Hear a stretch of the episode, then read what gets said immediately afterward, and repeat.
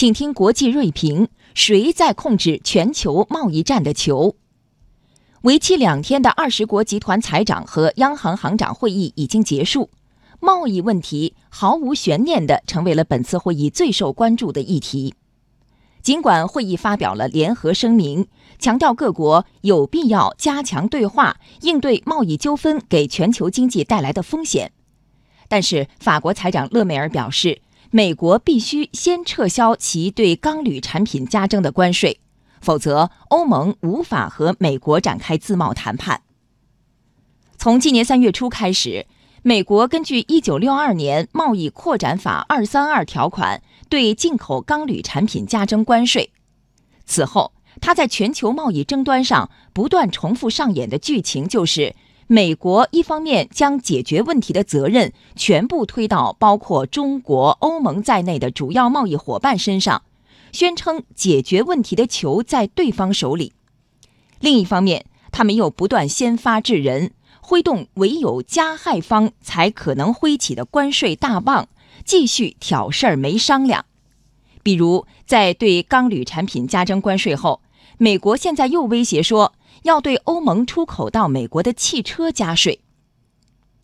如今，面对美国通过加征关税一而再、再而三的挑衅行为，无论是中国、欧盟还是加拿大、墨西哥等，都采取了相应的反制措施，并通过世贸争端解决机制提出了申诉。无论是反制还是申诉，各方都表达了愿意在世贸组织机制下磋商谈判的意愿。这其中的潜台词再明确不过了，那就是美国队这场波及全球贸易战的球在你的半场。美国政府控制着关税大棒这只球，又迟迟不愿意出脚，还使劲儿的把脏水往其他被迫参赛的选手身上泼，只有一个原因，那就是美国不仅不想结束比赛。还要以自己的规则、自己的方式来操控贸易战，并一直打下去。国际货币基金组织此前预测，贸易战将使全球经济增长率下降百分之零点五，失去大约四千三百亿美元的产值。作为世界第一大经济体的美国，为何要采取近乎于自杀性的极端做法呢？答案是数据。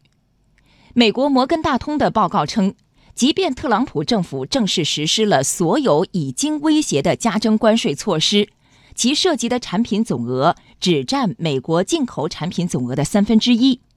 美国政府据此认为，这是一场可以持续打下去的战争。果真如此吗？在全球化无处不在的今天，